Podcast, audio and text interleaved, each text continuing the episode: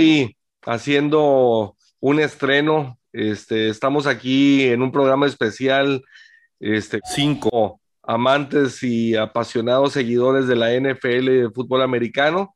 Y pues bueno, nos conocemos de muchos años, todos hemos eh, practicado el juego, este, lo seguimos eh, de manera permanente y el día de hoy nos reunimos en esta primera sesión para poder eh, pues hablar de todo y hacer un análisis profundo y a detalle de lo que es la NFL, el draft 2021 que tanta expectación ha causado.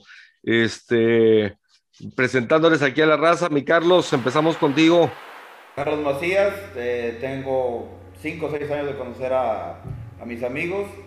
Estábamos viendo la forma de que todos eh, participáramos como aficionados y darle un lugar a los aficionados para que entendieran un poquito nuestra pasión y se fueran identificando con ellas. Yo le voy a los empacadores de Green Bay como se puede ver. Para la raza que no lo ve y está escuchando nada más, trae la gorra, el jersey de Rogers y un tatuaje de forma de queso en la cara.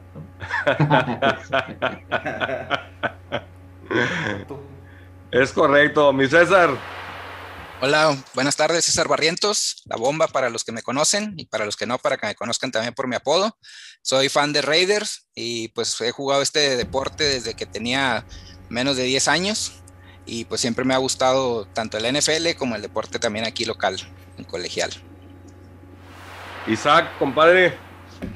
Isaac Benavides, también fanático de los Raiders, este, coach de fútbol americano infantil, jugador también cuando fui joven y después ya nada más fanático de sillón y conductor entusiasta y, y novatote a la orden, para el desorden.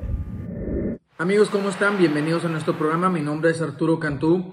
Eh, tengo ya bastantes añitos de trabajar en, en, el medio, ya sea en radio o en televisión, sobre este deporte que tanto nos apasiona. Y como se puede ver, soy aficionado a San Francisco 49ers. Espero que les guste mucho este programa y no se lo pierdan. Gracias y bienvenido, amigo. Este, y pues bueno, su servidor Jesús Treviño, este, por ahí empezando a escribir también de, de hace unos meses para acá en, uh, en Twitter y en Facebook. Y pues bueno, me encantan las estadísticas, por eso me he manejado como, como Chuy Stats entre los amigos este, y las comunidades, los grupos de WhatsApp en los que estamos y hablamos de, de este deporte que nos apasiona. Y pues bueno, buscaremos de darles uh, tanto un momento ameno como información que, que nos ayude a disfrutar y, y, poder analizar a detalle la NFL. Entonces, pues, uh, pues arrancamos. ¿Qué expectativas tienes del draft, Isaac? Uy, pues no sé. Fíjate que yo tenía más expectativas en la parte de la, de la agencia libre como Raider. Para los demás equipos, pues hay cosas muy interesantes, ¿no? Hay corebacks que, pues, que se van a ir rapidito y equipos que pueden transformar su franquicia con un buen pick. No creo que la de Jaguares vaya a transformar, por más bueno que sea Trevor Lawrence. Inclusive si yo fuera ellos, pues preferiría hacer un trade con algún equipo necesitado y jalar lo más que pueda de piezas ya probadas a traer al equipo y jalar picks para el futuro, porque pues aunque digan que es un talento generacional, pues no la tienes asegurada. Entonces yo creo que sería mejor para una franquicia como la de ellos si de veras quieren echarle coco, a lo mejor hacer un buen trade muy fuerte con unos patriotas o con alguien más, que aunque ya den flojera, pues yo creo que sí la pueden ir armando. Digo, los demás equipos que están ahí, los 49ers, pues si se la avientan, pues también van a ir por el Justin Fields o alguien más. Pero, pues no, no sé qué tantas cosas interesantes hay ahorita, la verdad no... Es un poco perdido, no voy a mentir. Sí he visto las listas, lo que hay, sé que los corebacks es de lo más interesante y que ahora en este van a sobrar receptores otra vez. O sea, va a haber un montón de receptores para todos, para agarrar, así que pues eso no le ayuda mucho a los receptores veteranos que quieren renovar contratos. Yo creo que uno que se va a ver afectado, tú traes el jersey ahorita, Michuy, va a ser el Amari Cooper, ¿eh? Creo que se va, va a chispar por otro lado. Todavía quedaron rencillas ahí de los Raiders. No, no, no, pues acá lo soltaron por caro y allá les va a pasar probablemente lo mismo.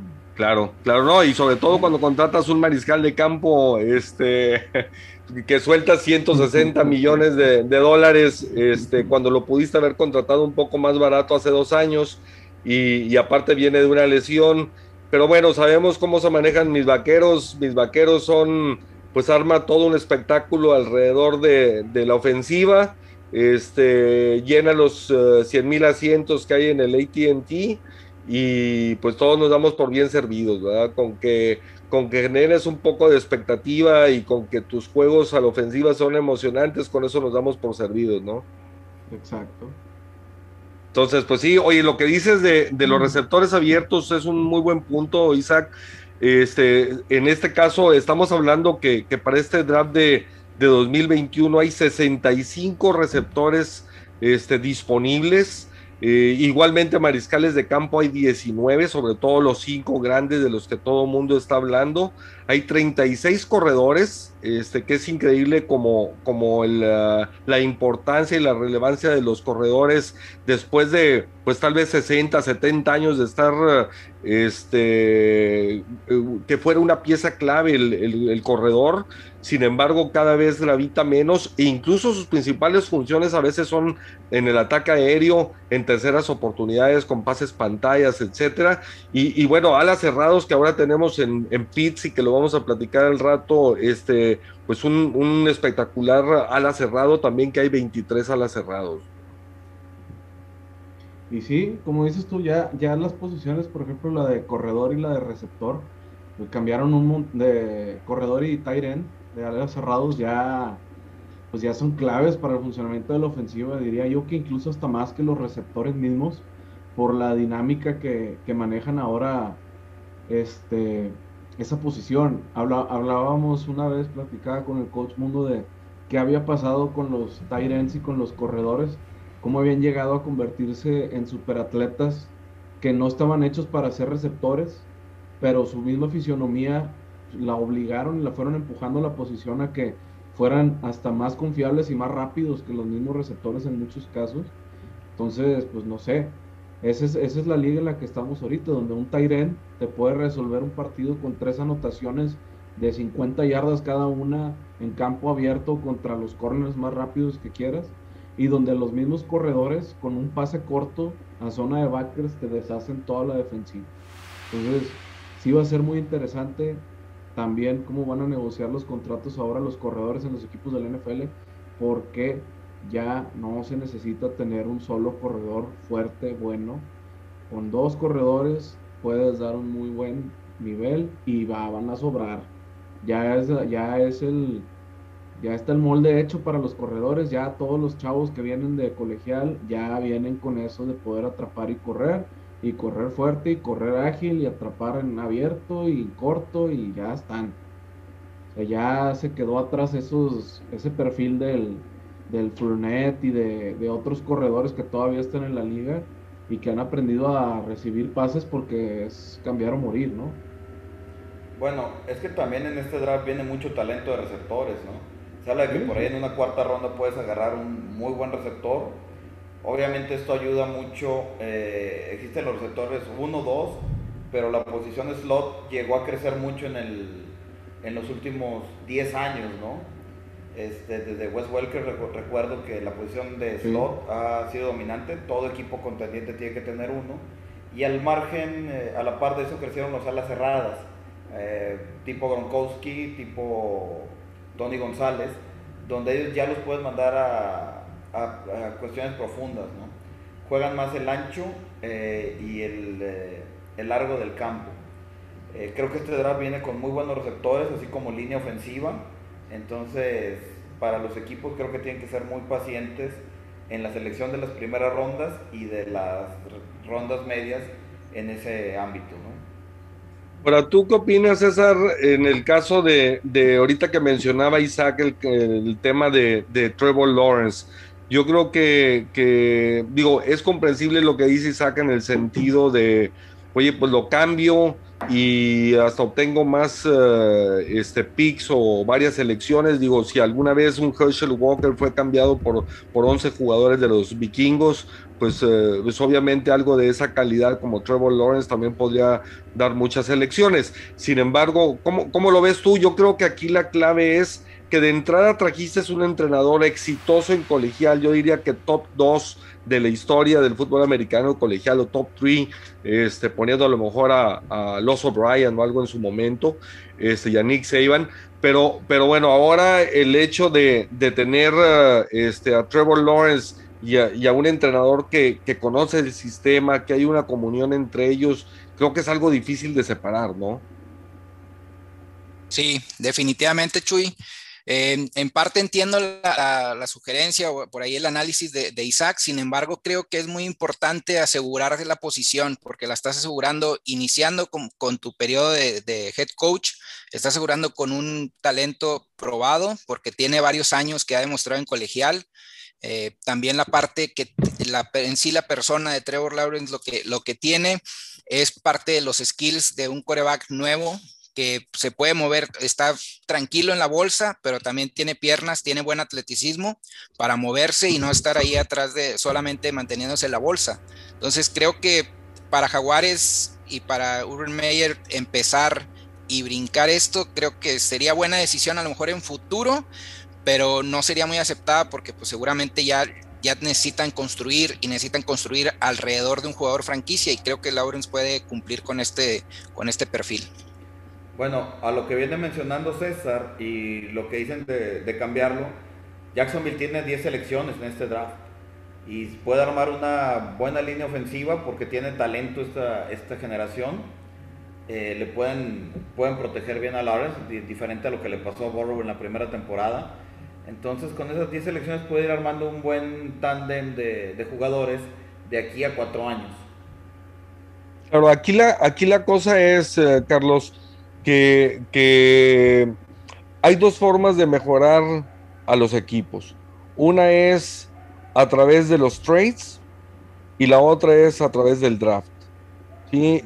Pero la, la forma probada en que esa combinación se da y la forma de tener un equipo exitoso a mi juicio es en el sentido de o tener un mariscal de campo de mucho talento, que acepte reducir el sueldo de manera de que el tope salarial no impacte en demasía a que tengas buenos compañeros al lado y, calidad y que haya talento en el equipo, o la otra es precisamente el que una selección colegial te dé los resultados inmediatos y que todavía lo tienes a un precio en esos primeros cinco años donde todavía no cobran o no te impacta de manera importante en el tope salarial.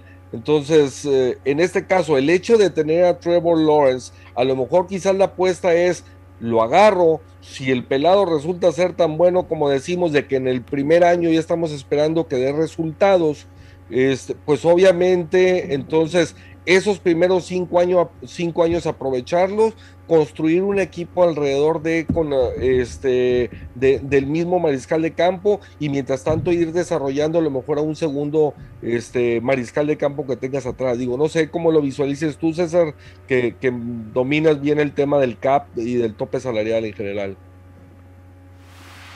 Sí, pues es bastante importante.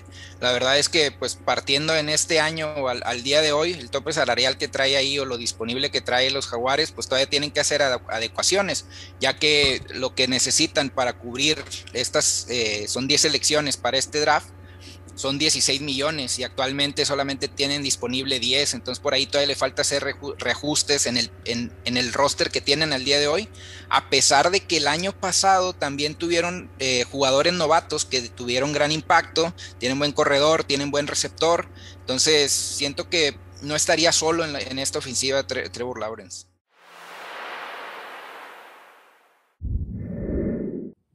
Y bueno, tenemos de la posición 6 a la 10 muchísimo talento. A mi gusto personal creo que también están muy bien definidos. Creo que por ahí lo único que puede suceder es a la hora del draft que algunos equipos intenten subir, escalar algunos lugares para poder seleccionar lo que más les pueda interesar y servir. Pero creo que esos lugares del 6 al 10 también están muy, muy fijos. No creo que haya grandes cambios. Eh, del 6 al 10, para mi gusto personal, va a estar Trey Lance coreback de la Universidad de North Dakota State, muy bueno, es un físico atlético parecido a Justin Fields, Es muy inteligente, es joven, es creo que el coreback más joven de esta generación. Creo que puede ser de esos coreback que puedan funcionar en la liga. Mi única duda es la universidad de donde procede. Eh, recordemos que ya se apostó muy fuerte hace años por Carson Wentz. No tuvieron el, el impacto que esperaban en este jugador. Terminaron cediéndolo para esta temporada a otro equipo. Entonces, no sé si pueda influir el hecho de la universidad de donde proceda el señor Trey Lance pero de que es uno de los mejores talentos de esta generación, claro que lo es. Viene otro coreback más en, esa, en esas posiciones del 6 al 10 y es Mac Jones. Mac Jones, el coreback de la Universidad de Alabama, es un coreback que se le compara con Big Ben en sus cualidades. Es un coreback que no tiene mucha movilidad, es un coreback de bolsa y es un coreback que no se echa el equipo del hombro. Es un, es un coreback que totalmente queda a disposición de todas las instrucciones que le dé el entrenador. Entonces, hay entrenadores que buscan ese tipo de jugadores. Vamos a ver, se dice mucho que, que entra en el esquema, por ejemplo, de los Patriotas. Vamos a ver si los Patriotas ofrecen algo para subir lugares e ir por Mac Jones. Todo puede suceder. Más talento del que viene en este, en esta, del, lugar 6 al 10. Mika Parsons, para mí el mejor linebacker de todo el eh, país, es de la Universidad de Penn State. Yo creo, y, sin temor a equivocarme, que es un linebacker que en su inteligencia, en su ubicación, en su lectura del juego, me recuerda mucho a Patrick Willis, eh, ex 49er. Entonces yo creo que va a ser un, jugador defensivo que va a tener impacto inmediato. Otro jugador que a mí en lo personal podría acomodar sería bueno, serían dos receptores, de hecho, que sería eh, de Chase, de otra vez de la Universidad de Louisiana State. Y creo, a mi gusto personal, y lo ha dicho, de hecho, también Justin Jefferson, que fue uno de los mejores novatos en la temporada pasada. Creo que es un receptor que, que por, su, por su velocidad, por lo largo, el alcance que tiene en sus brazos, su salto, va a tener también un impacto inmediato en el equipo que lo vaya a seleccionar y creo que se va a ir entre los primeros 10. Y el otro jugador que yo creo que también se va a ir entre los primeros 10 es Devonta Smith. Devonta Smith, otro receptor de la Universidad de Alabama también, que creo que también por las mismas cualidades que tiene físico-atléticas va a, a salir muy rápido en este draft, creo, a mi gusto personal, que tiene que estar yendo entre los primeros 10 lugares. Para mí, estos serían los 10, 10 jugadores que se van a ir primero en este NFL Draft. Todo puede pasar. Hay muchas cosas que luego no sabemos que, los scouts analizan a la hora de, elegir al jugador adecuado para cada equipo. Hace poco, por ejemplo, salió, como les comentaba, el caso de los ataques de epilepsia que tiene Justin Fields. Entonces, Créanme que los scouts hacen un trabajo y no nada más por encimita. Analizan todo, si es fiestero, si le gusta desvelarse, si tuvo en la prepa o en la universidad problemas con los entrenadores o con los compañeros de equipo. Inclusive si es muy introvertido, también te resta puntos. ¿Por qué? Porque no quieren a un jugador introvertido, no quieren un jugador que no haga equipo, que no sepa trabajar en equipo. Entonces, Créanme que el trabajo de los scouts en NFL es muy completo y yo creo que todos esos aspectos ya los están tomando en cuenta para que se pueda tomar la mejor decisión para sus equipos. Fíjate que de entrada, Isaac, eh, este es un punto interesante, este, porque eh, la exigencia para estos muchachos es cada vez mayor en la actualidad antes estábamos acostumbrados este, en los 70s, 80s a que incluso alternaban los mariscales de campo o llegaba y tenía que hacerle banca al titular este, que estaba uno, dos o tres años atrás, eh, o sea, al frente del equipo y él estaba atrás aprendiendo. Ahora la exigencia es, pues como estuvo Hayward, como han estado, como estuvo Burrow, que, que todos...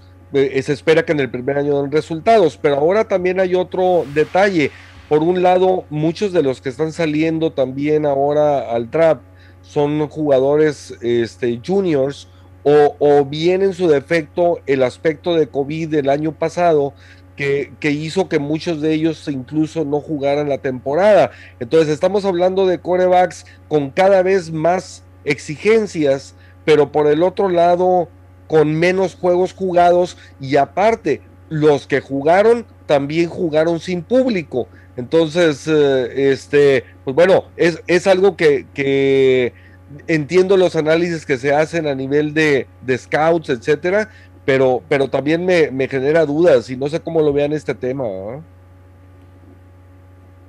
Bueno, César. Favor, bueno, adelante. Sí, pues creo que es, es importante esto que, que, mencionabas. De entrada, pues los jugadores que hicieron el, el hold, que ahorita, pues por eso mismo que ya a lo mejor venían con un nivel de top, pues van bajando posiciones, sin embargo eso te da que en, los segun, en el segundo tercer día de draft todavía puedes encontrar buen talento. Y pues la otra parte es qué tanto puedes, eh, cómo puedes analizar cómo manejan la presión estos corebacks si en realidad nunca estuvieron en situaciones adversas eh, en cuanto a jugar de visitante y que pues al igual estando de local pues nunca tuvieron gente, entonces fue un ambiente un poquito más mejorado para ellos para que no, no se vean exhibidos de alguna manera y pues ahorita no tienen ese digamos, ese feeling o eh, qué feeling van a tener los scouts para determinar esa parte, ¿no? De la personalidad que van a traer ellos. ¿Tú, tú particularmente qué preferirías, Carlos, o, o Michuy o Bomba? Un jugador que prefirió no jugar en la temporada cuando había COVID, se cuidó, hizo sus este, trainings por su parte y prefirió llegar sanito a la NFL, o los que lo arriesgaron todo por seguir jugando y que los vieran más scouts. Tú como decisión de negocio, ¿por dónde preferirías ir? Preferiría primeramente eh, el que estuvo en el campo. ¿Por qué? Obviamente tú tienes tu entrenamiento, conservas un régimen alimenticio, todo lo que quieras. El problema es el feeling dentro del campo, el timing. ¿Qué le faltaría a un coreback que se perdió la temporada por COVID? A lo mejor ese sentido de lectura. A lo mejor han cambiado unas formaciones, eh, pierdes muchas habilidades. Eh, si contrato a una persona que no viene con el timing adecuado, creo que tendría que ir madurándolo a un plazo más lento de lo que debe de ser, ¿no? Una persona que viene con el juego ya con el sensing, inmediatamente lo pones, va a agarrar 3, 4 juegos de experiencia y va a este, evolucionar más rápido que una persona que tiene un año parado sin, sin la sensibilidad del juego, ¿no? Claro, César. Yo creo que depende de la posición. Yo creo que eso es, es, es, muy importante, la posición en el juego. Sí estoy de acuerdo en que te tienes que adaptar, pues no es lo mismo que, que haga Holt un coreback que constantemente tiene que estar practicando y re revisando y analizando y leyendo defensivas. A lo mejor a un safety que él pues ya sabe cuál es su tarea, cuál es su asignación, cuáles son sus zonas a cubrir. Y en el caso de la pregunta de Isaac, yo diría, creo que vale la pena analizar en dónde te lo encuentras, ¿no? Porque también traes un historial con ese jugador de cuando sí estaba jugando y pues ya lo tienes eh, de alguna manera analizado. Si nos vamos un poquito para atrás, pues tenemos que ver a Bosa. Antes de llegar a los Niners, él se hizo propiamente un hold, pero por cuestiones de lesiones. Entonces dejó, se alejó de la escuela, aguantó y llegó al draft. Y la verdad es que lo vimos en su temporada de novato y estuvo también cazando cabezas. Entonces, por ahí creo que implica mucho el, el, analizar qué tipo de posición, en dónde te lo encuentras, cuánto te va a costar de capital de draft, si lo vas a agarrar o no. Y pues esta parte de, de, saber cómo venía anteriormente o antes de hacer el hold, ¿no? Yo creo que ese va a ser un punto clave para todos los equipos que están en la parte más tardía del draft donde va a haber jugadores que no quisieron agarrar porque estuvieron en hold y los va a poder tomar equipos como Patriotas, como los Vaqueros, como Pittsburgh, como Green Bay, que probablemente en la segunda o tercera ronda del draft vayan a agarrar jugadores que le sacaron la vuelta porque hayan hecho el hold y al final pues solamente fue eso, o sea, no los hace malos por haber estado un año fuera. Y si tu equipo no tiene prisa de que entren directamente a cambiar el partido estos jugadores novatos, pues te cae a todo dar, porque los agarras sanitos. Ya viste lo que pueden hacer y te los vas llevando poco a poco y te pueden dar bastante más que directamente arriesgar a uno a que entre al campo y que sea un impacto directo. Más por como fue la temporada pasada de colegial. Sí, definitivamente. O sea, yo creo que, mencionas un buen punto. Este, creo que salvo el tema de los cinco mariscales de campo tan ah, sonados y más que todo porque sigue siendo un juego de mariscales de campo, precisamente por la importancia del ataque aéreo que, comentábamos desde el principio del programa, pero, pero salvo esos cinco, pues los demás van a poder tener oportunidad de, captar jugadores que a lo mejor no hubieran actuado, eh, no hubieran estado disponibles en una situación normal. Sí, entonces eh, va a ser interesante ver, pero, pero sí es indudable el impacto del tema de COVID de entrada, el tope salarial pues, total de, cada equipo o el presupuesto de cada equipo ha bajado un 8%. Sí, este, por temas de COVID y por la economía, eh, pues, pues baja a los 182.5 millones de dólares, que es lo que tiene cada franquicia actualmente.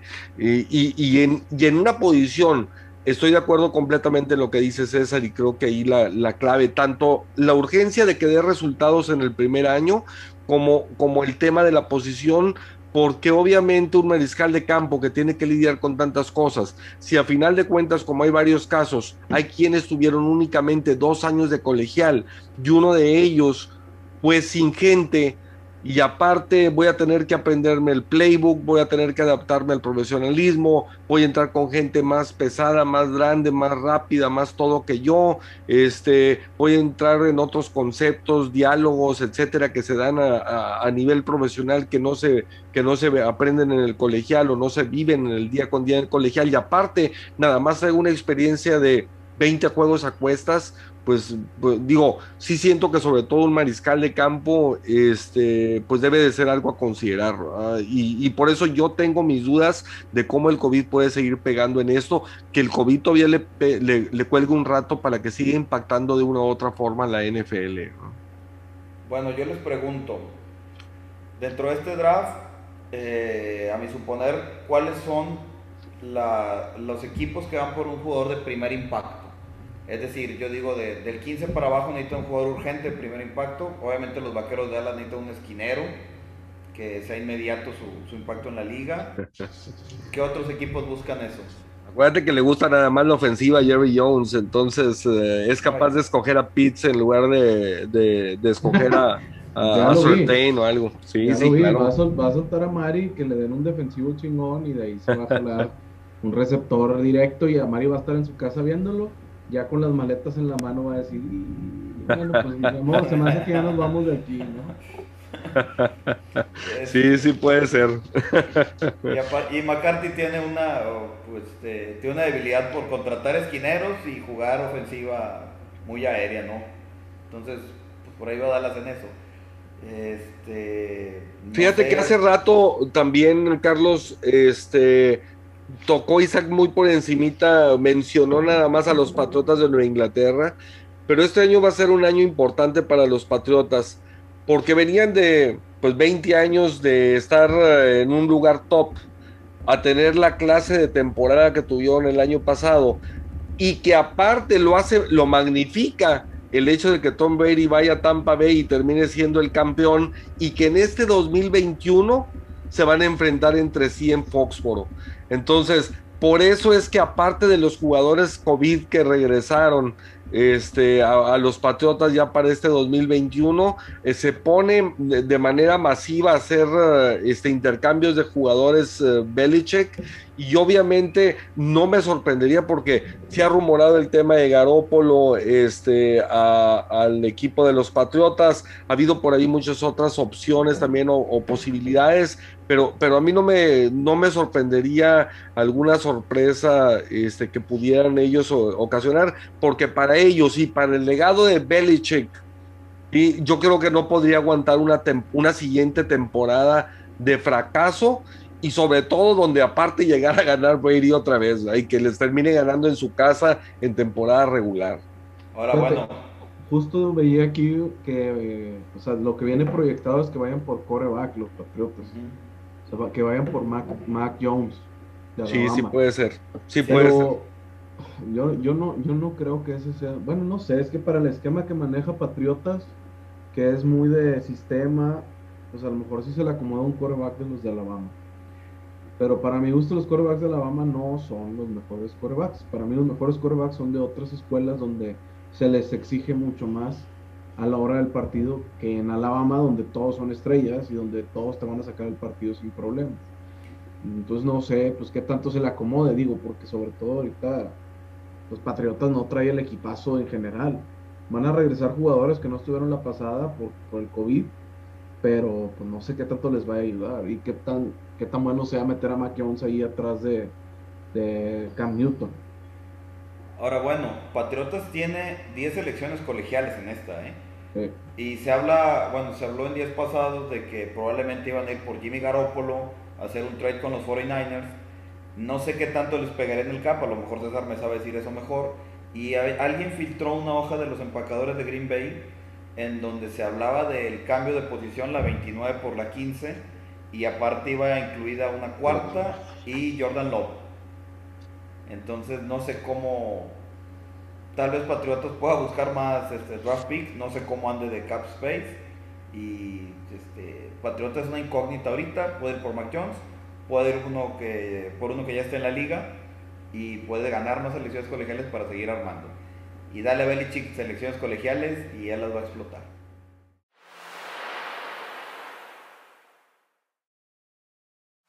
En 1976, con la contratación de Kelvin Kerr por parte de los acereros de Pittsburgh y con el desarrollo creativo de Paul Celata, quien había sido jugador colegial y de NFL, nace el concepto de Mr. Irrelevant. Es el nombre que él le puso al último jugador seleccionado en el draft año con año. Un jugador del cual hay normalmente por su ubicación, por su posición en el draft, pocas expectativas. Pero él desarrolló toda una serie de eventos para festejar este nombramiento. Por un lado, viaje a Disneylandia, participación en un torneo de golf durante toda una semana y unos días después del draft se festeja este elemento. Solamente dos jugadores en la historia han ganado el Supertazón. Por un lado, Marty Moore en 1994 su reclutamiento y posteriormente campeón con el equipo de Nueva Inglaterra. Y por último, Ryan Sukop, quien acaba de ser también ganador del Supertazón ahora apenas en el mes de febrero. Casualmente los dos de la mano de Tom Brady como mariscal de campo.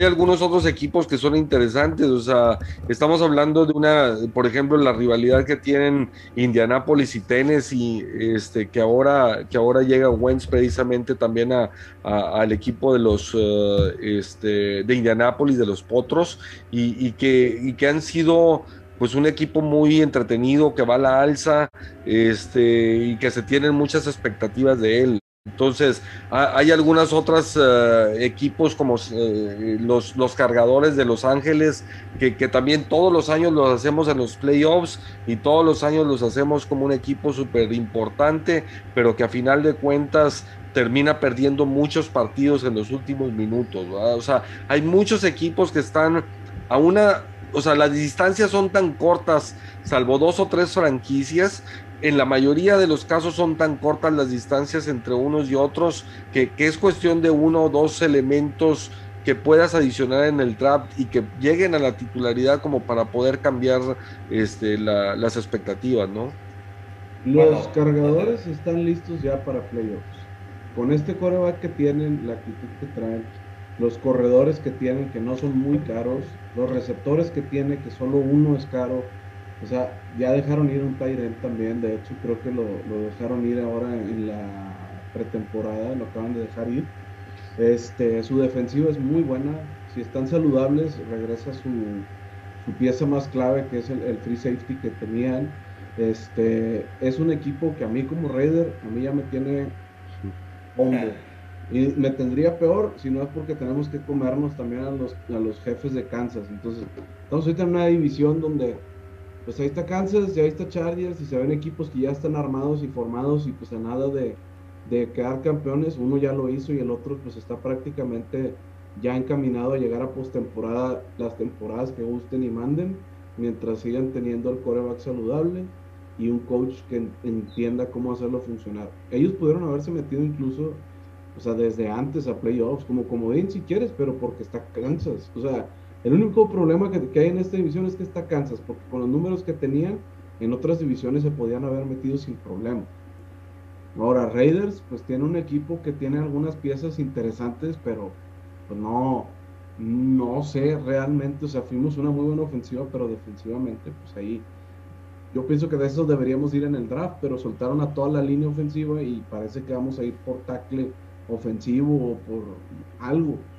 Y pues ya, pues bueno, no, no, no son picks muy emocionantes, pero pues al final, pues son los que te pueden dar más, más acción más rápido que a lo mejor, no sé, un receptor o, un defensivo.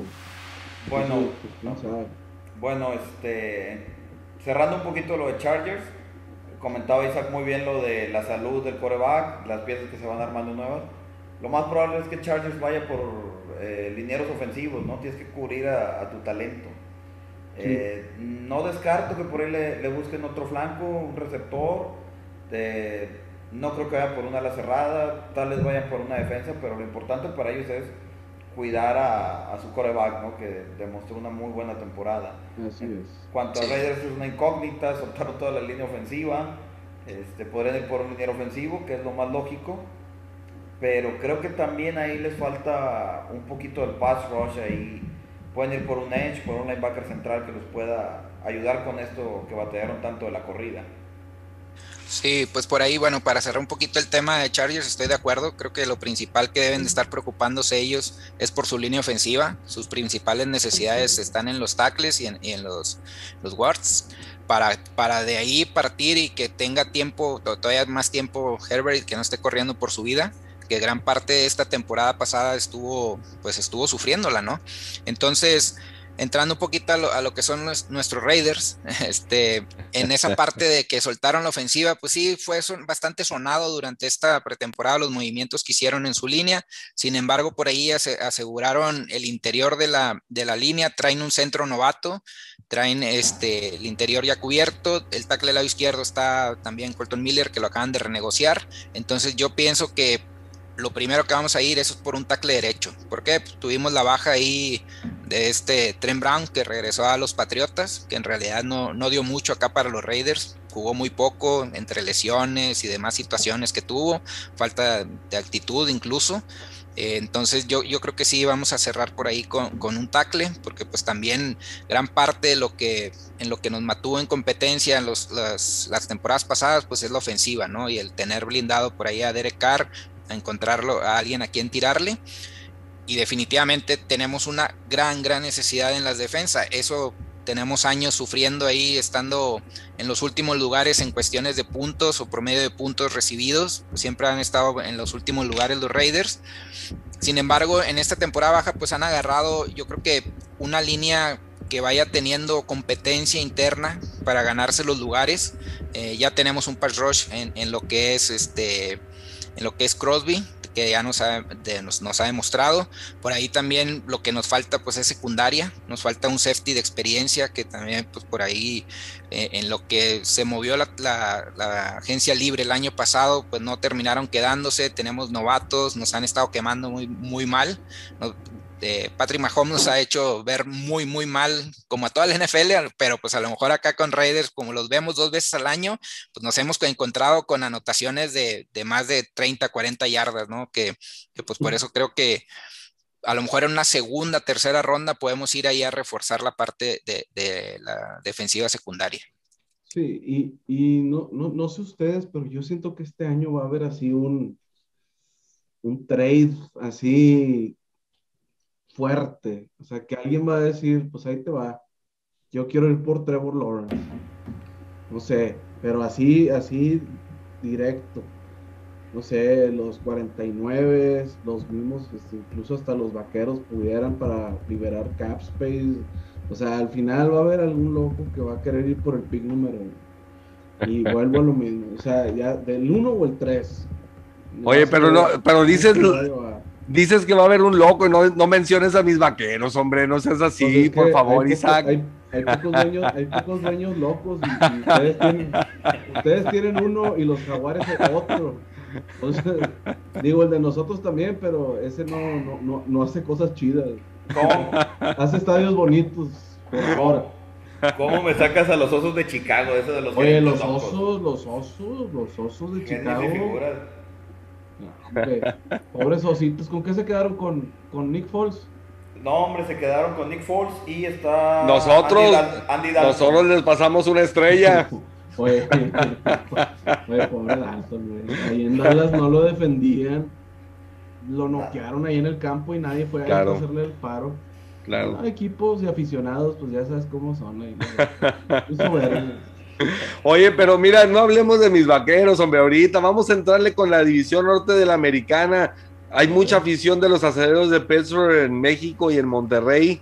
Este, y aparte ahora el tema del resurgimiento de los cuervos y más que todo, pues la expectación que siempre generan equipos nuevos y frescos que no, que no han tenido tan, tan grandes resultados pues por muchos años los cafés de Cleveland que obviamente ahora pues se convierten en un equipo entretenido, divertido, que todos queremos seguir y queremos ver, este, y, y, y, pues bueno, esto, esto es, aparte es el único equipo terrestre con la pareja de corredores que tienen, que es impresionante, la mejor de la liga y de las mejores, yo te diría que a nivel de historia incluso, este, pues obviamente los cafés de Cleveland y, y esa división norte, pues se, se, se vuelve súper cerrada y si Burrow reacciona de su, de su lesión y le arman algo de equipo en este draft alrededor de, pues bueno, creo que va a ser una, una división súper interesante, ¿no? Va a, ser, va a ser muy interesante. De hecho, eso que vivieron, o que están viviendo ahorita los cafés, justamente fue lo que vivieron los jaguares cuando pasaron a playoffs. Que tenían receptores buenos, tenían corredor bueno, estaba funcionando su coreback, que no era el más vistoso, pero funcionando, y una defensiva fuerte. No quedaron campeones y al año siguiente se les cayó todo el teatro.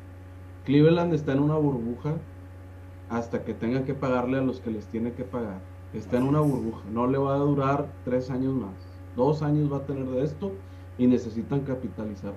Dudo que lo vayan a hacer, pero van a tener que ir de una vez haciendo su draft en base a dos años más, donde ya no le van a poder pagar a Jarvis Landry, a Odell Beckham, a figuras que a Karim Hunt, a Nick Chop, todavía no le pagan, ya le van a tener que empezar a pagar. Entonces, tú lo dijiste ahorita, tiene, tiene jugadores muy buenos, ahí está este, su ala defensiva también, o sea, tienen jugadores por todos lados que son estrellas de la liga y, y, se les va a acabar el gas. Pittsburgh lo ha hecho de una forma mucho más inteligente y por eso siguen ganando.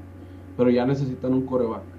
Entonces, es, es de los equipos que pudieran hacer un trade directo para ir por algo interesante, por ejemplo, en el draft. Necesitan uno ya. O sea, no pueden depender de Víctor claro. en otros dos años. Tienen claro. un año y medio, si acaso más, máximo los dos. Entonces necesitan tener ya a uno de los corebacks que vienen de los, de los jóvenes. Y si no van ellos por él, va a ir Patriotas por él. O sea, uno de esos dos equipos necesita ir sí o sí por un coreback. Cuervos les va a ir bastante bien. No van a tener mucho tema. Los Cuervos va a ser lo mismo que vimos el año pasado. No creo que cambie mucho su esquema de juego. No creo que mejore mucho más de lo que ya es Lamar Jackson. Ya lo estamos viendo lo que va a hacer. Es un coreback que te puede sacar los partidos, sí, pero va a depender de que le pongan pues, las jugadas que necesita.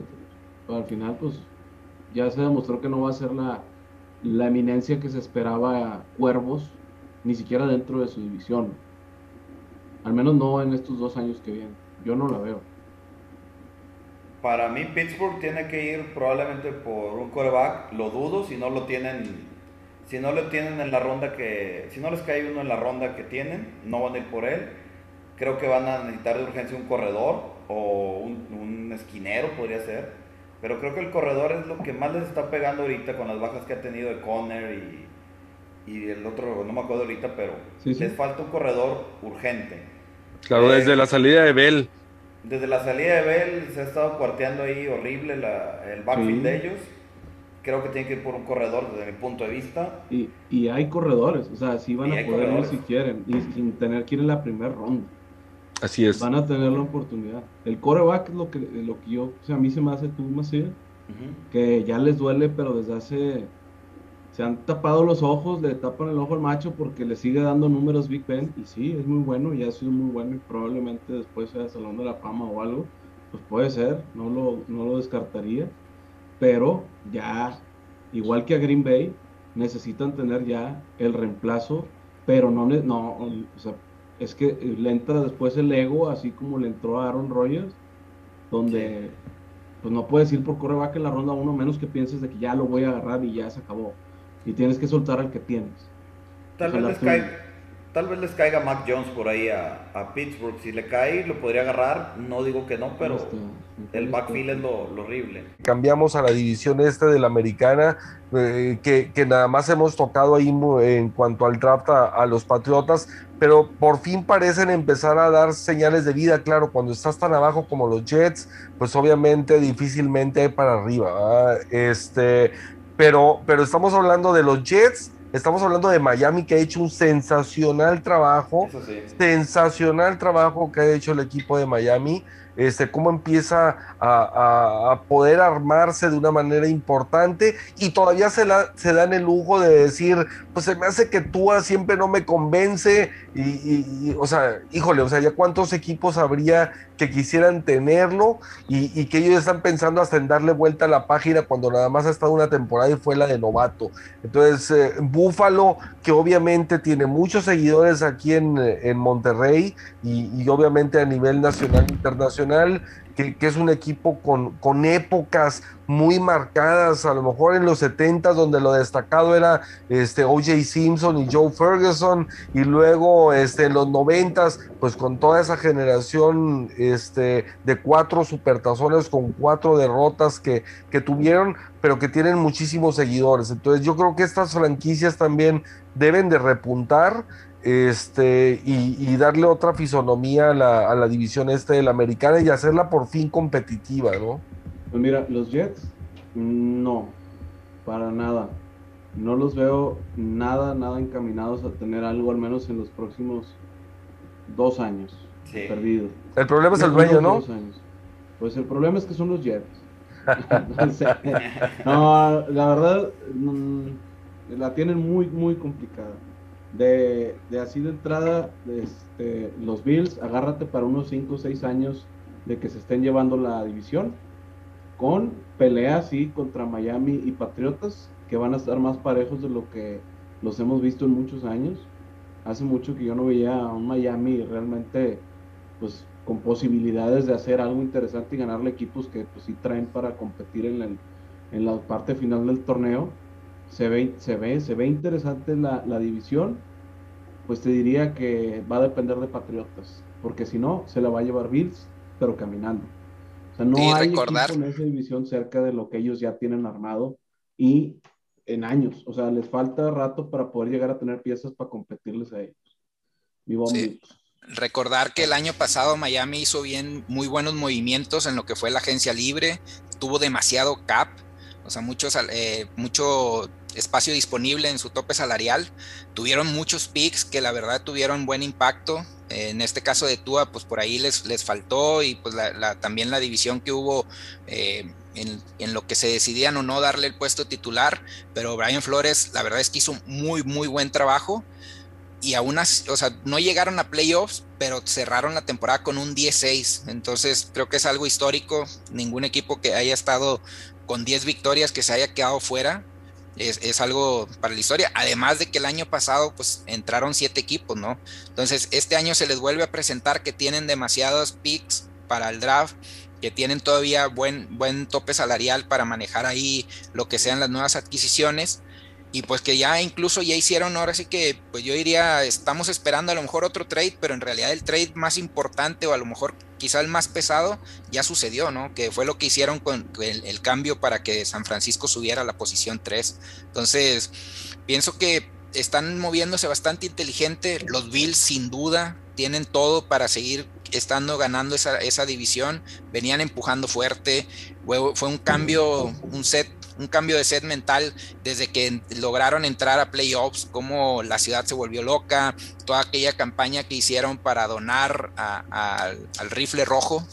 Entonces son muchas cosas que, la verdad es que está el ambiente bastante adecuado. Se acomodó con toda esta salida de Patriotas, eh, desbandada de jugadores, la salida de Tom Brady, esta reconstrucción en la que va a tardar dos, tres años quizá, o poco más. Entonces creo que estoy de acuerdo con Isaac en que los Bills están destinados a seguir ganando esa división unos 4 o 5 años sin ningún problema. Y ya pues por último, pues sí, los Jets es difícil que den la vuelta porque la tienen bastante complicada, porque ya se están enfrentando eh, dos veces a estos equipos que acabamos de platicar, entonces está bastante cuesta arriba ese cambio que necesitan hacer, ¿no? Bueno, los Jets, el, el equipo eterno en reconstrucción, ¿no? Con muchas draft picks, falta el ingenio, ojalá que ya lo empiecen a lograr, van por Zach Wilson en la primera selección probablemente, un coreback. Van a empezar de cero. Eh, viendo un poquito el panorama de los Bills y de Miami, yo no veo armas que le puedan meter a, la ofensiva Bills ni a la ofensiva a Miami. Creo que ambos van por defensa. Eh, probablemente un edge. Eh, a Bills le pega mucho la carrera, probablemente un pass rusher. Creo que ellos dos van por defensa y Patriotas ahorita para mí es una incógnita porque no sabes si van a buscar más draft picks, sumarle a los 10 que tienen y empezar a agregar talento sobre la manga de, de Belichick, eso es este, de pronóstico reservado, creo yo. y la, oye, ahora la, la división eh, este, oeste de la Nacional, donde está San Francisco, este, Seattle, los Carneros, o sea, bastante interesante esa, esa división, ¿no? Pues esa división demasiado interesante porque Cardenales se reforzó en defensa, agarró buenos, buenas cosas en agencia libre en defensa. JJ eh, Watt, JJ Watt que pues yo creo que un movimiento pesado, a pesar de su edad, pues sí llega a reforzar una defensa que ya, ya tenía buen, buen pass rush en, en, Jones, entonces sí, sí siento que trae muy buena defensa. Desde, el puro liderazgo, hermano. o sea, ese tipo de jugadores aportan más de lo que crecen intangibles que realmente números en la cancha, que no es para nada malo. JJ Watt, ni mucho menos. Es un tipo que en el campo le tienen que poner doble bloqueo todavía a sus treinta y tantos años. A veces de los que cambian culturas, ¿no, Isaac? Sí, o sea, prácticamente cuando el año pasado llega Jason Witten a los Raiders, yo ya sabía que no iba a hacer nada, o el año antepasado que yo, que no iba a hacer nada en números. Pero lo primero que pensé fue, tener un jugador así en el vestidor que ha pasado por tanto y que prácticamente está ya destinado al Salón de la Fama, en la gente joven implica mucha enseñanza fuerte de cosas de inteligencia de juego que te, te, da. Y hablaba hasta el Darren Waller hablaba de eso, decía, es que no, o sea, yo aprendo de este cabrón todos los días. Y eso que el que recibe las bolas y el que anda jugando al 100, pues es Waller, no, no Witten, pero dice, es que este güey está bien cabrón, me enseñó a bloquear y tiene toda la vida jugando y dice, me enseñó a bloquear y eso que este güey pues era figura no por bloquear, sino por tener jugadas de, pase en zona roja y dices, bueno, oye, traer gente de edad ya este con sabiduría, por llamarle de alguna forma, seguro que sirve. O sea, y ya te llevaste a DeAndre Hopkins y luego te llevaste después también a, a, a, a JJ Watt y tienes un coreback joven que tiene dos piezas claves, o sea, que tienen hambre de ganar porque nunca pudieron con Tejanos y que son líderes natos, o sea, estás armando un equipo ahí en, Cardinals que esa división eh, para mí es la más interesante de todas, para que veas, porque incluso el equipo que menos, o sea, que menos tiene formación ahorita en jugadores, que es Seattle, tiene para ganarla, o sea, nomás por puro Russell Wilson la terminan ganando. Pero eso, eso, es algo interesante, ¿no, Isaac? A mí se me hace muy raro que la sigan ganando. no, creo que la, no, creo que la, ganen, porque mira, la defensa 49 estando sano tiene una defensa bárbara, no muy rápida. este, Rams tiene una excelente defensa, creo que, y este, Cardenales está armando una defensa. Russell Wilson no tiene línea ofensiva. Russell Wilson, eh, Seattle no tiene una defensa elite, ¿no? Y aparte, si le sumas que tiene tres selecciones colegiales nada más, que no recuerdo si son 2, 3 y 4 o 3, 4 y 5, no tiene ni con qué armarse y aparte un cap space muy alto que no les da margen de maniobra. Para mí Seattle es un este, está por atravesar una renovación. Este, se siguen comprometiendo con Wilson, creo que lo pudieron haber liberado, encontrar más draft picks y liberar eh, cap space y, empezar otra vez, porque ya viene un cambio de ciclos ahí. El equipo se sostiene con alfileres para mí. Los Rams, la ofensiva McVeigh, es increíble que en muchos años no tengan primera selección colegial y tengan tan buen equipo, ¿no? Que tienen buen, este, mantienen bien a su defensa, un juego de correr básico, buenos engaños en, pase. Rams y San Francisco para mí van a disputar el primer lugar. Ahí los Cardinals pueden dar un susto, pero no le veo mucho al Condes Marinos. Sí, pues por eso. Perdón. Dale, César. Sí, pues por ahí, por eso también Wilson pedía su cambio, ¿no? Y a la hora de que estás viendo todos los cambios que se pueden dar, eh, o bueno, más bien todos los cambios que se están dando en las defensas de los rivales, tú sigues sin mover un, solo refuerzo en tu línea ofensiva, pues claro que se ve una temporada larga para él, ¿no? Entonces, por esa parte, también eh, complementando un poco pues, el movimiento que ya hizo San Francisco, donde ellos están esperanzados en que ya pueden ir con un coreback, les puede cambiar el rumbo en la ofensiva ¿Por qué? Pues porque van a manejar sus, todavía su comité de, corredores, con los tres corredores que vayan a estar usando durante la temporada. El cuerpo de receptores está bastante nutrido, pues tienen a Kirill eh, en, su top también. Entonces, pues nada más en el, parte de, esto es mantenerse sanos, ¿no? Que, que el año pasado les, les costó bastante el hecho de que hayan perdido tantos jugadores y pues por otro lado, también los Rams, mientras sigan teniendo a, Aaron Donald en la línea defensiva, no, pues con eso les, les subes de nivel a tu linebacker, le subes de nivel a tu línea, a, tu línea, los safety se ven como si fueran todos all pro, porque en realidad este señor distrae la, atención de, toda de todas las ofensivas, ¿no? O sea, te va a llegar por el centro y sabes que te va a llegar, aunque le mandes doble, a veces hasta triple, como quiera, es, es una bestia que en realidad está cambiando el nivel de toda esa defensa, o él es el que mantiene el, nivel de esa defensa. Entonces creo que esta división va a estar súper cerrada. Eh, también los Rams, el hecho de que se hayan llevado a Matthew Stafford, donde ese cambio, pues también eh, le están dando el valor de que dicen, oye, en esta ofensiva lo único que nos falta es meterle ese punch en coreback con experiencia, que la tiene Matthew Stafford, que algún, eh, pues mucho, mucho tiempo estuvo sufriendo con esa franquicia perdedora como son los Lions. Entonces ahora está rodeado de buenas armas, los corredores se, se, fueron afianzando a lo largo de la temporada pasada, donde Cam Maker cerró muy bien el año, entonces ya tienes un cuerpo receptor bastante nutrido. Creo que los Rams pueden estar peleando sin ninguna duda para, para este año seguir arriba, ¿no? O sea, seguir estando en primer lugar o mantener, más bien ganar esta división y seguir peleando en playoffs.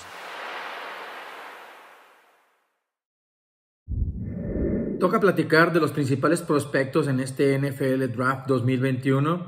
Hay muchísimo talento en todas las posiciones, destacando para mi gusto personal tres, que son corebacks, receptores y esquineros o cornerbacks. Para mí hay mucho talento en esta generación en estas tres posiciones y pues vamos a empezar. Para mí la única selección que está segura 100% es la número uno y es el señor Trevor Sunshine Lawrence de la Universidad de Clemson, que es prácticamente un hecho, 99.99% que va a llegar a los jaguares de Jacksonville. De tantos así que contrataron al entrenador de su universidad. Todo el equipo va a estar eh, rodeado alrededor de él. Entonces es prácticamente un hecho que el señor Trevor Lawrence va a llegar a los jaguares de Jacksonville. El número dos, ahí les va mi primera sorpresa.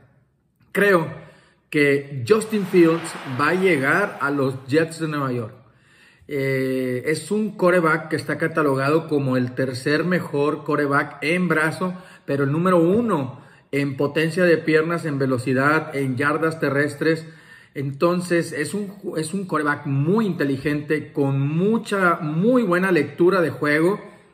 No estoy tan seguro con el aspecto que acaba de salir en recientes días que sufre de ataques epilépticos, si va a poder, eso le puede afectar en, el draft, en, en, la posición, pero creo que por talento el, entre la número 2 y la número 3 está muy peleado entre Zach Wilson y Justin Fields, pero tengo el presentimiento que Justin Fields va a terminar llegando a los Jets de Nueva York, abriendo el camino para que el señor Zach Wilson de la Universidad de BYU llegue a San Francisco.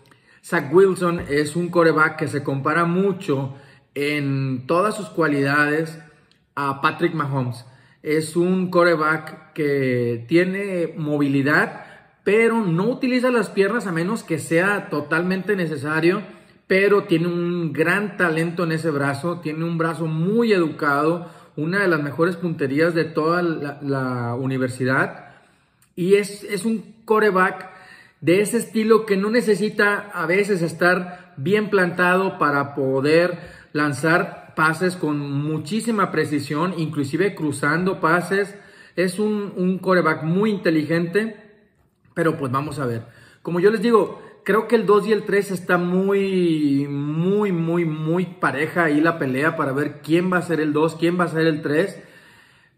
Eh, creo que ligeramente podría estar arriba Justin Fields porque Justin Fields está considerado totalmente un playmaker o un baller. De hecho, le dicen algunos de los analistas de NFL. Es un jugador que siempre encuentra la manera de ganar. Es un jugador que está acostumbrado a ganar desde que estaba en la preparatoria. Entonces, pues bueno, creo que ese pequeño factor puede hacer la diferencia entre Justin Fields y Zach Wilson. Que Zach Wilson es un coreback más bien que obedece al entrenador. Entonces, hay, hay que ver la diferencia porque ya siendo profesionales, un jugador que obedece totalmente las indicaciones de su entrenador o un jugador que cuando las cosas estén mal se echa el equipo al hombro, a mí en lo personal yo me voy con ese jugador, porque yo sé que ese jugador me va a poder sacar un partido adelante que podría estar perdido. Vamos a ver cómo se comporta eh, el draft. En esa posición 2 y en, en, esa posición 3 yo tengo bastantes dudas. La 4 y la 5 las tengo prácticamente también escritas y podría jurar que va a ser, la número 4 va a ser Kyle Pitts, que va a llegar de la Universidad de Florida a los Halcones de Atlanta. Es el mejor ala cerrada que ha llegado a la NFL en los últimos 5 o 6 años. Es muy talentoso, tiene mucha velocidad, es muy corpulento, es muy disciplinado, pero sobre todo sabe hacer el tipo de jugadas grandes que a veces se necesitan en los equipos. Creo que va a caber muy bien en el esquema de Atlanta, se va a llevar muy bien con Matt Ryan. Creo que va a ser una ala cerrada que va a tener impacto inmediato en la liga. Muy probablemente estemos hablando de el novato ofensivo del año, probablemente. Es un gran jugador. Se le compara en estilo a George Kittle entonces, pues vamos a ver. Es, creo que un jugador que de inmediato va a funcionar llegando a la NFL. Y el número 5, para mí también está cantado. Si no lo hace, yo ahora sí que a todos mis amigos de Bengals estaría criticándoles y dándoles con todo.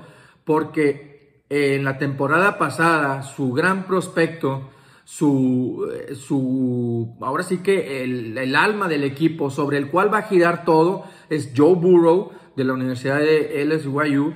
Y eh, Joe Burrow tuvo una lesión bastante severa en la temporada pasada porque no tenía una buena línea ofensiva. Entonces, si quieres proteger a lo más valioso que tiene tu equipo, que es Joe Burrow, tienes que traerle a alguien que lo cuide de los golpes. Y ese alguien es el señor Sewell de la Universidad de Oregon. Es un tackle, es el mejor eh, jugador de línea ofensiva que llega a, esta, a este draft. Entonces creo que si Cincinnati no hace una tontería, Penny Sewell tiene que estar llegando a su equipo en la posición número 5 de este draft. Vayámonos a ver por último, creo que es la única que nos faltan por ahí. Bueno, nos faltan a lo mejor los acompañantes y Green Bay para que, para que Carlos Macías se nos, eh, se nos emocione ahorita hablando de, de que ahora sí Rogers promete cumplirnos, este, que ahora sí que él carga con el equipo porque es el MVP. Entonces, a ver, Carlos, eh, platícanos de tus, eh, de tus empacadores y cómo ves la división. La división, mira, tienes a un Minnesota que tiene una buena defensa, que se ha reforzado bien en, receptores. Eh, Jefferson hizo una temporada bárbara. Eh, tienes a Dalvin Cook corriendo la bola. Te vas a enfrentar a Dalvin Cook dos veces en, la, temporada, entonces va a ser algo complicado. Los otros de Chicago son una, algo, difícil, algo difícil en la ofensiva, no sabes cómo vaya a reaccionar Dalton eso sí, la defensa de los Osos de Chicago, mis respetos, ¿no?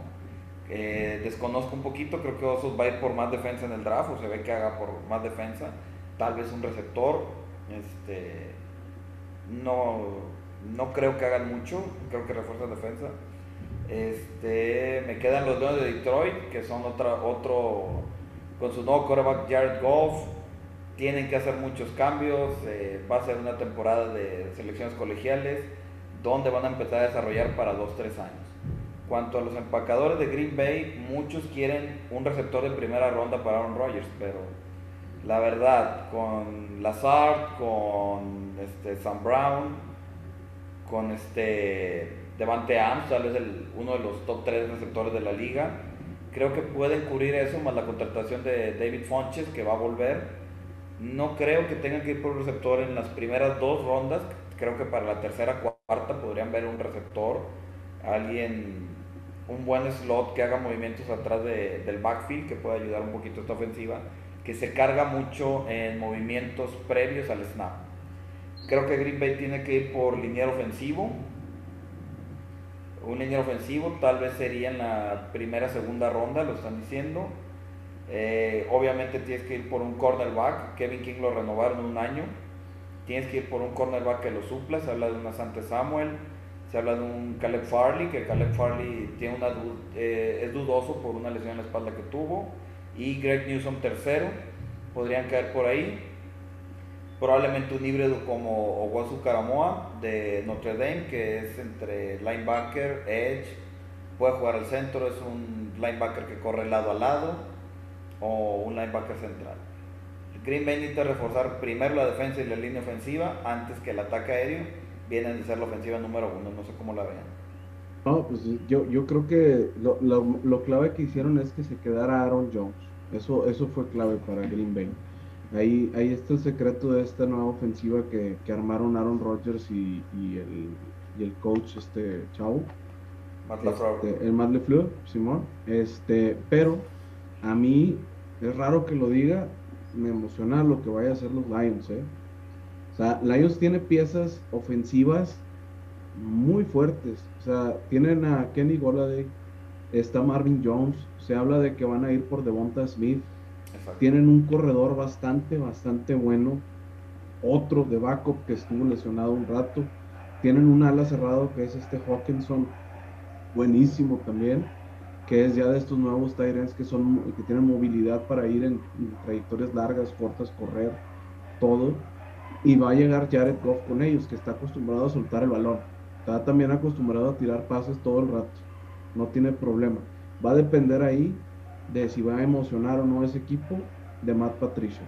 Entonces, más. Creo que Patricia ya, lo sacaron o no. Sí, el año pasado creo que es un coach de primer año. Y viene Dan Campbell con ellos. Viene Dan Campbell con ellos de, head coach este pues año. Eh, tienen Anthony Lynn de coordinador ofensivo. Por ahí también puede ser una mirada fresca. Y pues nada más ahí un update para, el buen eh, Isaac. Es el tema de que en realidad no tienen armas. O sea, se fueron sus receptores principales. Se fue por ahí Goladay eh, en la agencia libre. se fue a Gigantes. Gigantes, si mal no recuerdo. Ah, Entonces Sí, se fue Goladay. Ahorita sus únicas armas ofensivas en realidad están en, en, el, en el corredor de Andre Swift y por ahí TJ Hawkinson, que, ha dado buenos números últimamente. Sin embargo, pues en realidad los receptores pues se quedaron cortos. Se acaban de llevar, tú, lo conoces, Isaac, al buen Tyrell Williams, que estuvo dos años lesionado con nuestros Raiders. Entonces, en realidad sí tienen una oportunidad o van a una necesidad fuerte en lo que es el cuerpo de receptores. Y pues tienen que armarse muy bien. La verdad es una conferencia que creo que está bastante disputada, o más bien definida que los, en este caso los empacadores son el número uno y el número dos se lo pueden pelear entre vikingos y la parte de, Chicago, dependiendo cómo se adapte por ahí Andy Dalton.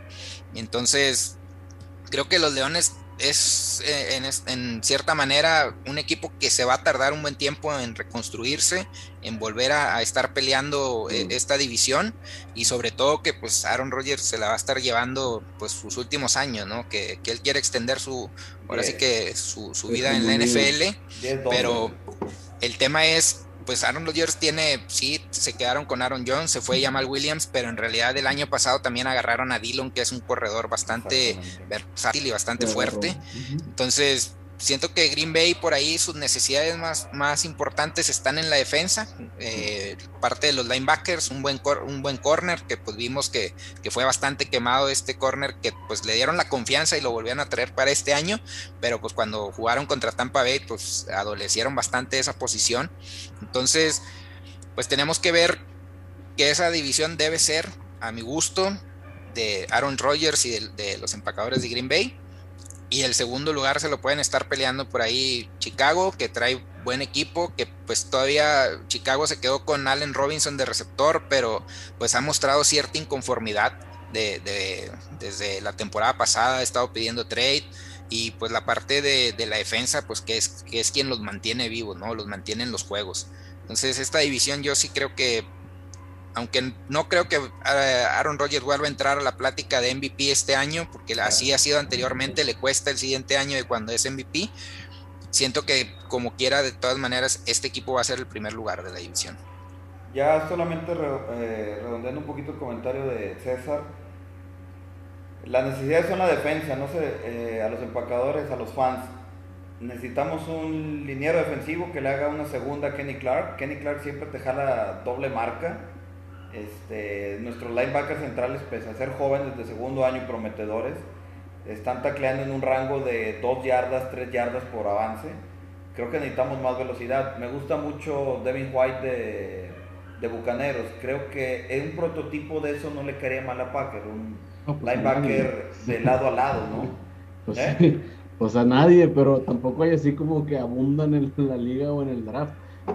Packers dice que van por un cabrón que se llama Nick Bolton es de, Missouri, y justamente habla de eso, que, pero nada más que él es primeramente de, detención para la carrera, no tanto para ir por, por aire, pero bueno, eso de volada los convierte ahí el coach y les va, pues ahí los pulen y pues vienen salidos de la, de la universidad, que ahora vienen con toda la atleticidad al 100, entonces rápido yo creo que se pueden formar para coberturas y demás, pero sí, o sea, sí van a ir seguramente por defensiva, por ahí en agencia libre o en algún tradecillo que se avienten que jalen a lo mejor algo ofensivo para Aaron Rodgers, pues yo la veo más fácil que traigan un coreback por si algo le pasa a Rodgers en la temporada, un Fitzpatrick o algo así, que lo tengas ahí y tranquilamente puedas estar dando a Love que se vaya o lo que quieras y ya pensar en el proyecto de coreback más a futuro.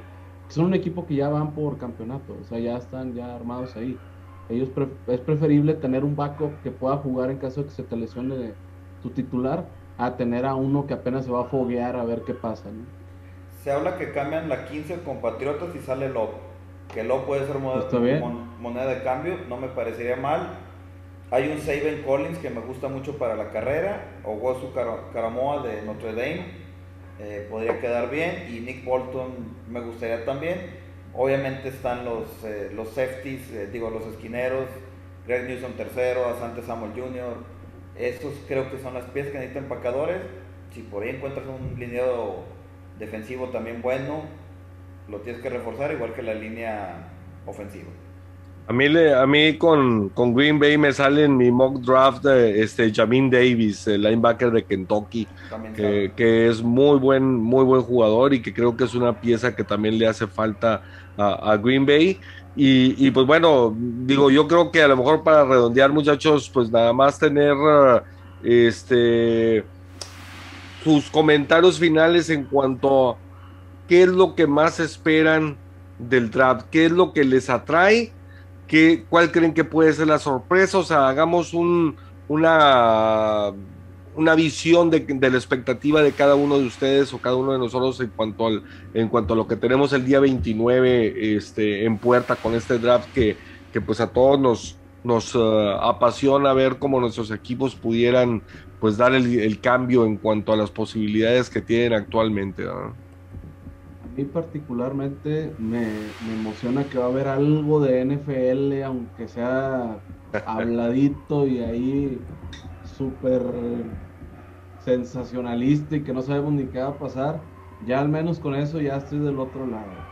O sea, ya como Raider yo ya estoy acostumbrado a que lo que agarren puede no, no es lo que esperas, entonces no, no tengo ni, ningún, ninguna emoción particularmente hacia eso. A mí me gusta mucho ver el día uno por el tema de los cambios, me echo unas cervecitas a todo dar, una botanita y me la paso muy a gusto, sin ninguna presión de nada. Quiero ver a dónde van los corebacks, eso es algo que me interesa mucho y quiero ver que agarran equipo. Y ya está. Esto es todo lo que prácticamente me, me, llama a mí normalmente del draft. A menos que haya un receptor como Devonta Smith o un corredor muy acá, me da igual prácticamente el draft hasta que empiece ya la, la preseason y podemos empezar a ver ahora sí qué es lo que llegó acá. Aquí.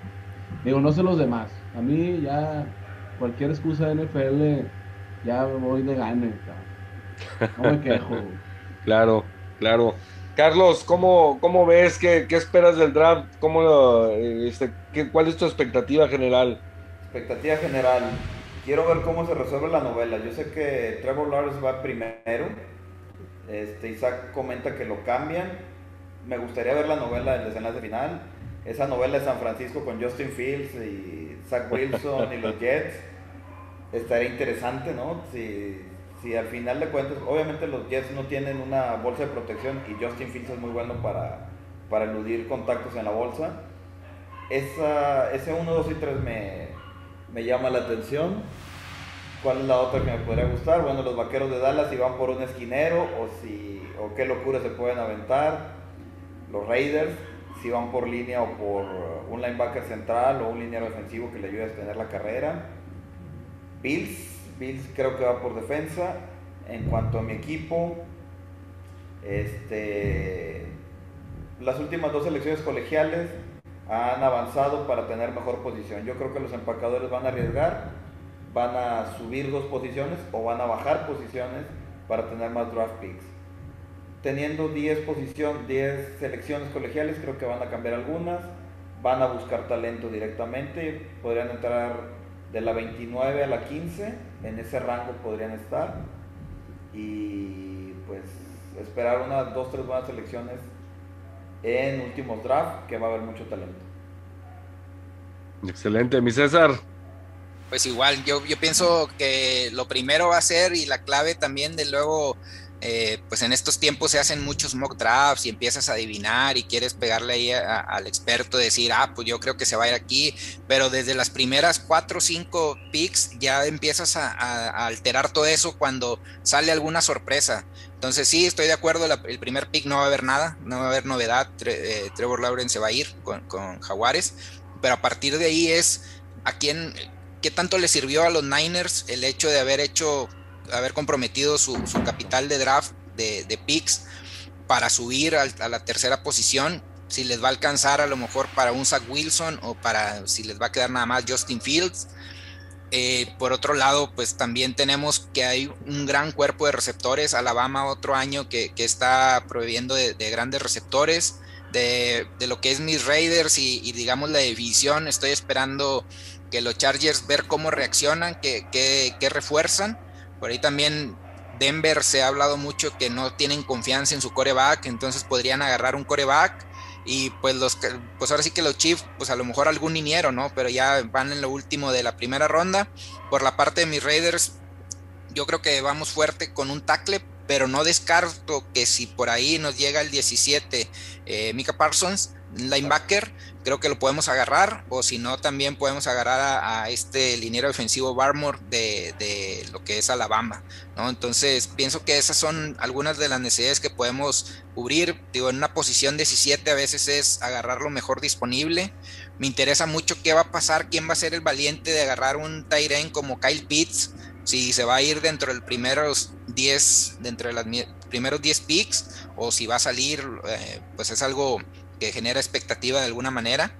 Y pues nada, pues este, pues este, a mí el que me gusta mucho y que obviamente no, no espero que llegue a Raiders, pero es, es Sewell, que es el tackle de, Oregon. Entonces, pues ¿cómo lo vamos a vivir? Pues en realidad creo que eh, en la mayoría, pues ahora sí que buscamos eh, tu gente de confianza, con quien puedas discutir lo que son las elecciones, qué esperabas, eh, pues de cada uno de los equipos. Es el momento de de ver en la tele como que el inicio de la temporada, o sea, puede haber agencia libre, puede haber otras actividades que pasen antes del draft, sin embargo es en ese momento empiezas a ver a jugadores portando tu jersey por primera vez en el año. Entonces yo creo que esa, experiencia o ese empezar a agarrar saborcito eh, ayuda bastante. Son tres días bastante intensos. ¿Por qué? Porque estás al pendiente el viernes y sábado pues se, seleccionan, tienen lo que es la segunda, tercera ronda y el sábado son las últimas rondas. Entonces esa parte creo que pues es parte complementaria de, esta primera que genera mucha expectativa y pues nada, pues esperar verlo ahí con, con amigos. ¿Qué podemos esperar en este draft 2021, en su edición 2021? Pues podemos esperar muchas sorpresas, sobre todo muchos equipos que van a estar haciendo cambios a la mera hora para tratar de subir posiciones y tomar los jugadores que necesiten. Creo que se va a romper un récord de más coreback tomados en primera ronda de cualquier draft. Yo calculo que se van a ir entre 5 y 7. También creo que se van a ir de 4 a 6 receptores. Y lo que sí creo es que los esquineros, los cornerbacks, van a pasar prácticamente... Hay tanto talento en la posición de cornerbacks en esta generación que creo que van a ser seleccionados en su mayoría a partir de la segunda ronda. Eso es lo que podemos esperar. Vamos a ver qué es lo que sucede en el NFL Draft 2021. Bueno, yo por mi parte, digo, creo que es el banderazo, como tú bien dices, para lo que es una nueva temporada. El aspecto de negocio a mí me fascina. Estamos hablando de que mientras que en el fútbol soccer que es el que domina a nivel mundial el, deporte y el espectáculo, se asustaron con el tema de hacer una superliga. Sin embargo, a nivel país, ninguna liga del mundo siquiera se acerca a la estructura, a la, al negocio, a, a, todo, este, que muchas gracias Isaac, sé que tienes que retirar, compadrito. Este, señores. Cuídense. Un gustazo en saludarte. Ay, sorry, ándale. No te preocupes, abrazote, compadre. Cuida al perro. Este, y, yo creo que el tema de negocio de, de, de, la NFL en general es lo que más me atrae. El hecho de que esté el draft, como dijimos, es una de las dos formas de fortalecer tus equipos, genera una expectativa alrededor de, este, es eh, como que por un rato, por, por estos días que dura el draft, yo pienso que mi equipo va a pasar de ser de X nivel a competirle a los grandes. O si todos en sus respectivas aficiones esperando competir este, de una manera más importante. Entonces, para mí, obviamente, la atención central está enfocada en los cinco mariscales de campo, este, principalmente, a lo mejor incluyendo también en segunda ronda el de Texas AM, que, que también es eh, bastante interesante, pero, pero obviamente estos cinco se llevan lo que es el peso de, de una temporada post-COVID, donde se espera que la gente ya con la gran eh, vacunación masiva que se ha estado dando en los Estados Unidos regresará a los estadios. Ya de entrada ya se empezó a hacer en algunos deportes, entonces creo que la liga ahora que estrena contratos de televisión por 10 años más, este, que, que, ya aseguró y amarró este, hace algunas semanas, pues obviamente eh, el tema de redondear cómo impacta la reducción del 8% del CAP, todo esto es lo que hace apasionante. Ya, ya armaron de hace tiempo atrás todo un calendario que empieza con el draft y que bueno, pues eh, durante todos los 12 meses del año, a pesar de haber juegos solamente durante una parte del año, capta nuestra atención este, de manera permanente. Y pues bueno, muchachos, este, pues creo que, que por el día de hoy es todo. Este, un gusto en saludarlos. Esperemos que hay que prepararnos para, para, disfrutar este platillo que nos tiene la NFL con el draft de jugadores el día 29. Este, y, y pues bueno, este por ahí estaremos disfrutando. Les hemos estado compartiendo también en este video una serie de datos este, y números para poder que todos lo, disfruten, que, puedan tener expectativa de sus equipos. Tratamos de hablar de, pues, de todos ellos o en general de todas las divisiones y pues ojalá que, lo hayan disfrutado y que nos sigan acompañando y pues bueno, este, nos seguimos viendo por ahí en siguientes episodios de, de, de este podcast de NFL en el que los estaremos acompañando. Un abrazote para todos. Hasta pronto. Hasta pronto. Cuidado.